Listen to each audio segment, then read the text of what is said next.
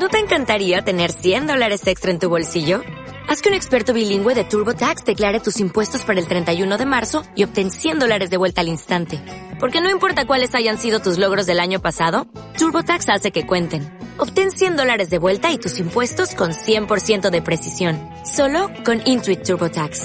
Debes declarar para el 31 de marzo. Crédito solo aplicable al costo de la presentación federal con TurboTax Full Service. Oferta sujeta a cambios o cancelación en cualquier momento.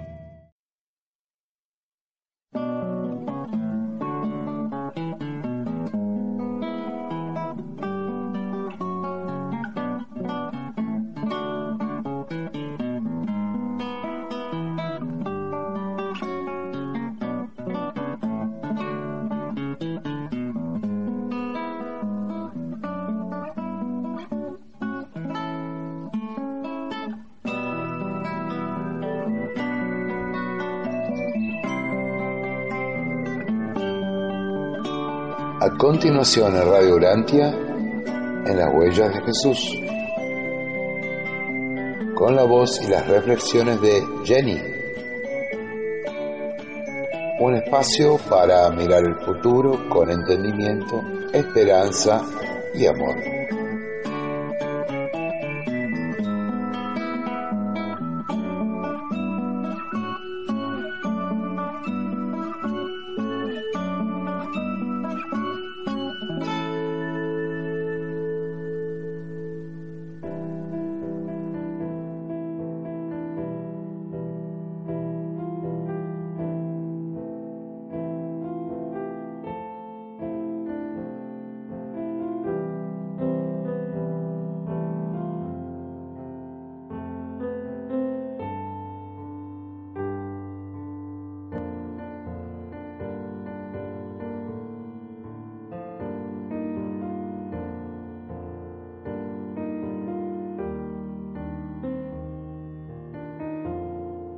Hola a todos, queridos amigos y hermanos.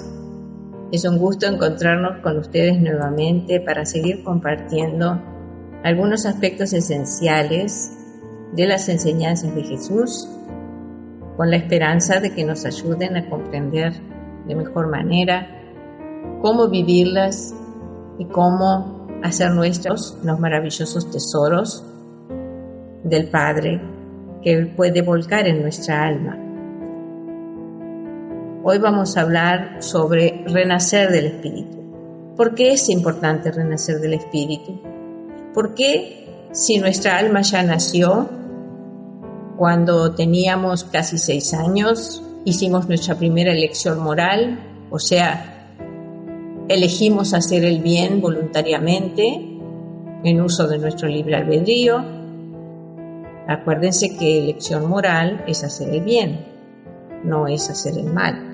Si fuera a hacer el mal, sería elección inmoral. Un detalle importante, aunque para algunos parezca obvio, para otros no es tan obvio. Yo he escuchado varias veces personas que confunden los términos. Bien, vamos a ver por qué tenemos que renacer para poder salvar nuestra alma. Dijo Jesús, sin embargo, yo te declaro que a menos que un hombre naciere del Espíritu, no podrá entrar en el reino de Dios. Esto está en el capítulo 142, página 1602.6. También dijo Jesús, el nuevo nacimiento, el bautismo del Espíritu, es esencial para librarse del mal y necesario para entrar al reino del cielo pero no menoscaba el hecho de que el hombre es hijo de Dios. Fíjense bien, nosotros somos hijos de Dios, hayamos renacido del Espíritu o no.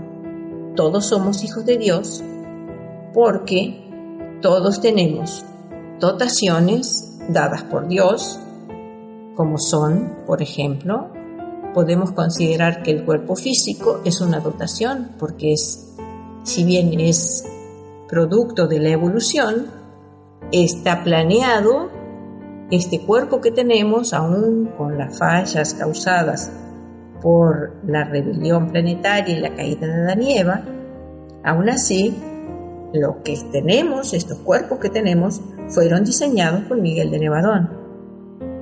Todo el funcionamiento del cuerpo, la forma, etc. Entonces, tenemos cuerpo, tenemos mente, que es una dotación del Espíritu Infinito a través de nuestra Madre Divina.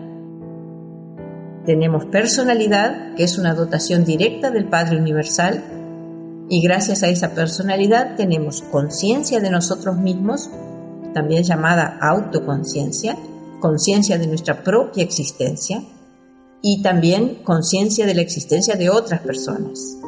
Y esa capacidad de conocer a otras personas nos da la capacidad de conocer a la primera persona de todas, que es el Padre Universal.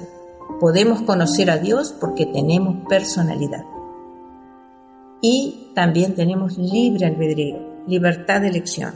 Esa es otra característica que tenemos dada a nosotros a través de la personalidad. También tenemos el alma. Tenemos al ajustador o chispa divina. Y gracias al ajustador nació nuestra alma cuando teníamos casi seis años y tomamos la primera elección moral. Entonces, también nos dice la revelación que como el propio Padre del paraíso vive en nosotros, en la presencia de su ajustador o chispa divina, eso es lo que nos da derecho a ser considerados hijos de Dios. Sí somos hijos de Dios. Pero, fíjense bien, para ser hijos de Dios por la fe, necesitamos renacer del Espíritu. O sea, el renacimiento espiritual es necesario para que nuestra alma tenga sobrevivencia eterna. Nosotros tenemos la oportunidad de vivir eternamente desde el momento en que el ajustador llegó y nuestra alma nació. Pero eso de por sí no nos garantiza la vida eterna, a no ser que nosotros, consciente y voluntariamente, así lo querramos. Vale aclarar para las personas que se están preguntando en este momento, y los que no conocen las enseñanzas de Jesús y los que no han leído el libro Durantia, ¿cómo le van a hacer? Bien, para estas personas el libro Durantia nos da la respuesta.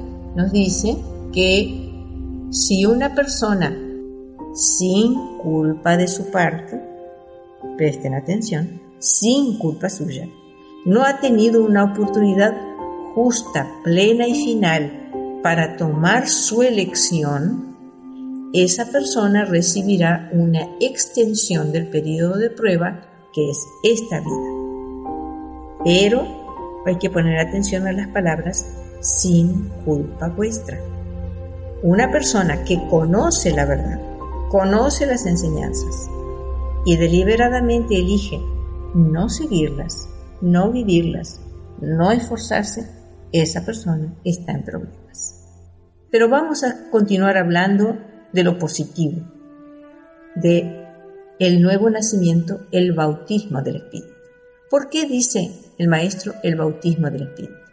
Porque en el instante que la persona elige hacer la voluntad de Dios de todo corazón, consagrar su vida a amar a Dios y servir a sus hermanos, a hacer lo que sea la voluntad del Padre incondicionalmente, en ese instante esa persona recibe el bautismo del Espíritu, que es ni más ni menos la entrada del Espíritu de la verdad en su mente y alma. Esa es una experiencia inolvidable, maravillosa, que el que la viva va a saber de qué se trata.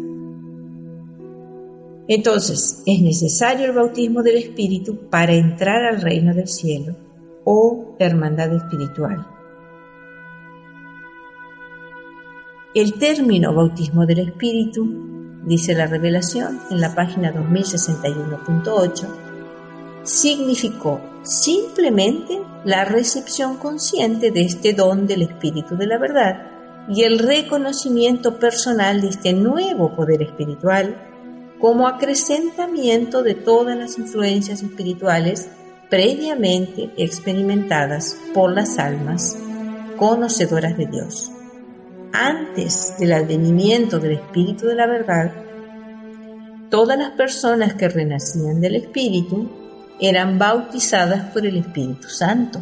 Eso lo dijo Jesús en algunas oportunidades. Él dijo, naceréis del Espíritu y seréis bautizados por el Espíritu Santo. Eso lo dijo al principio de su obra pública. Cerca del final de su obra pública, el Maestro dijo, seréis bautizados por el Espíritu de la verdad.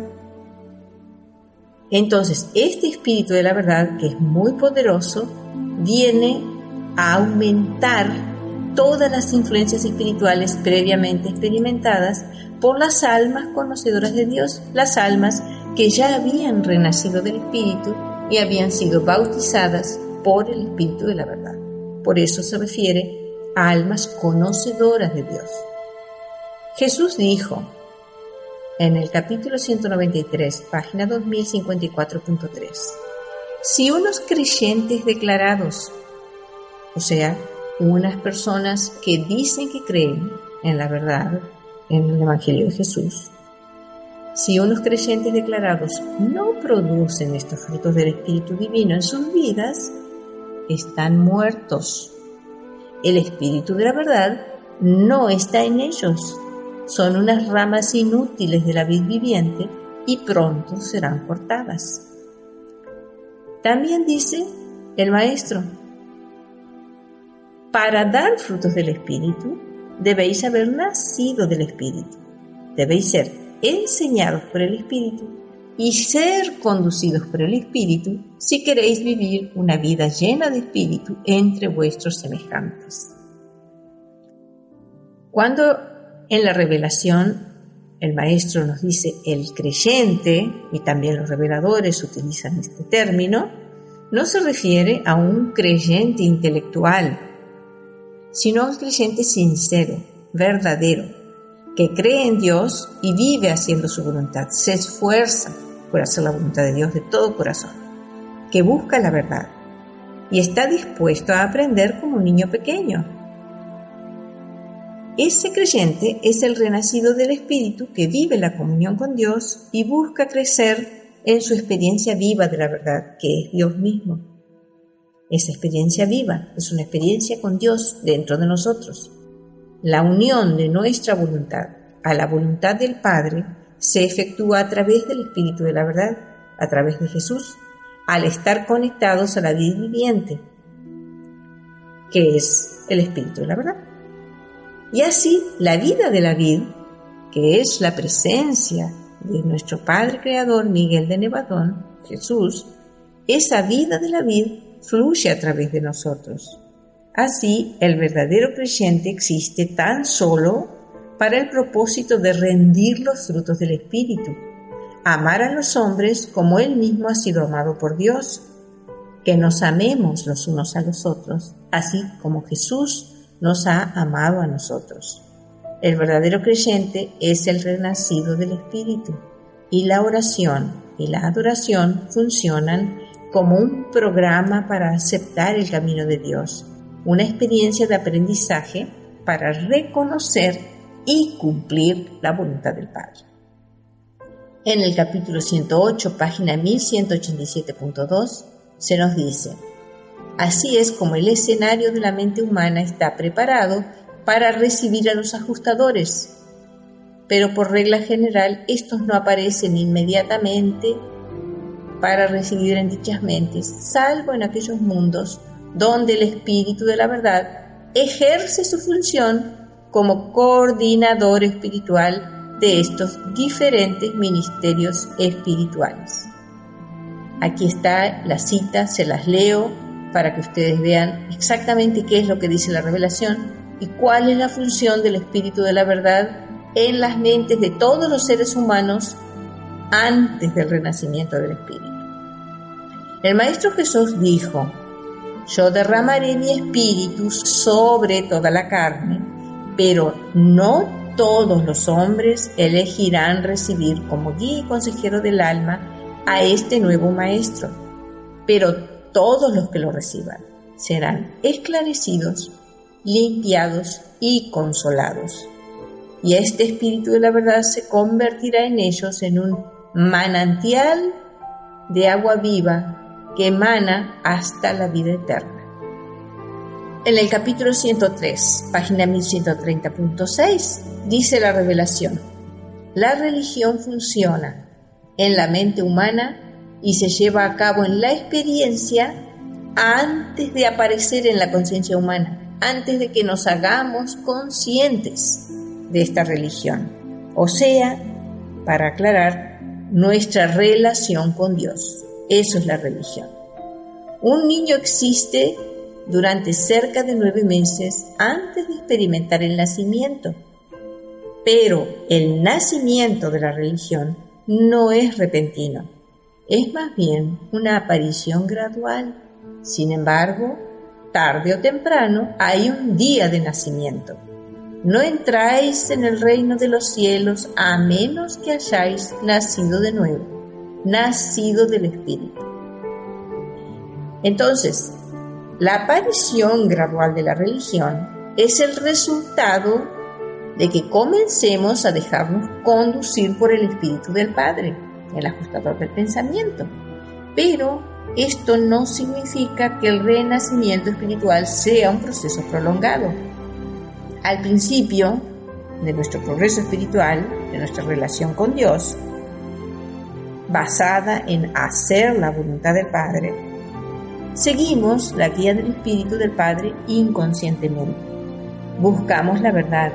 Seguimos los impulsos del ajustador que nos conducen a las elecciones y acciones morales de hacer el bien, a la búsqueda de Dios y a la verdad divina.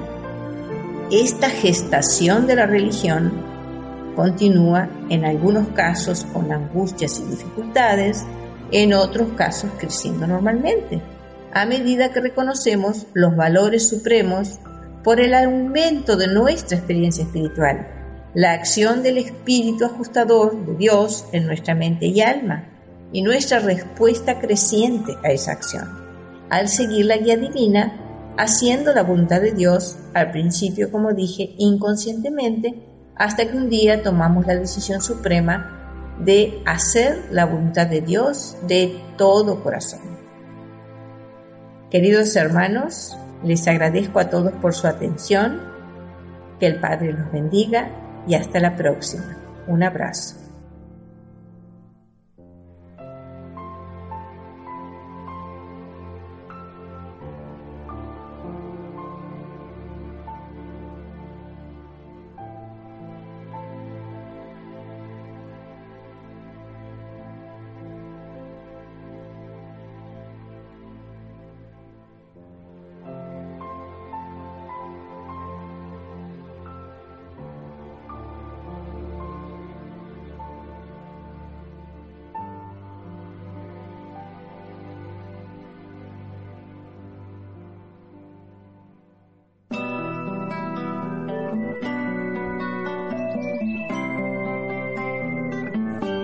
Acabamos de escuchar En las huellas de Jesús,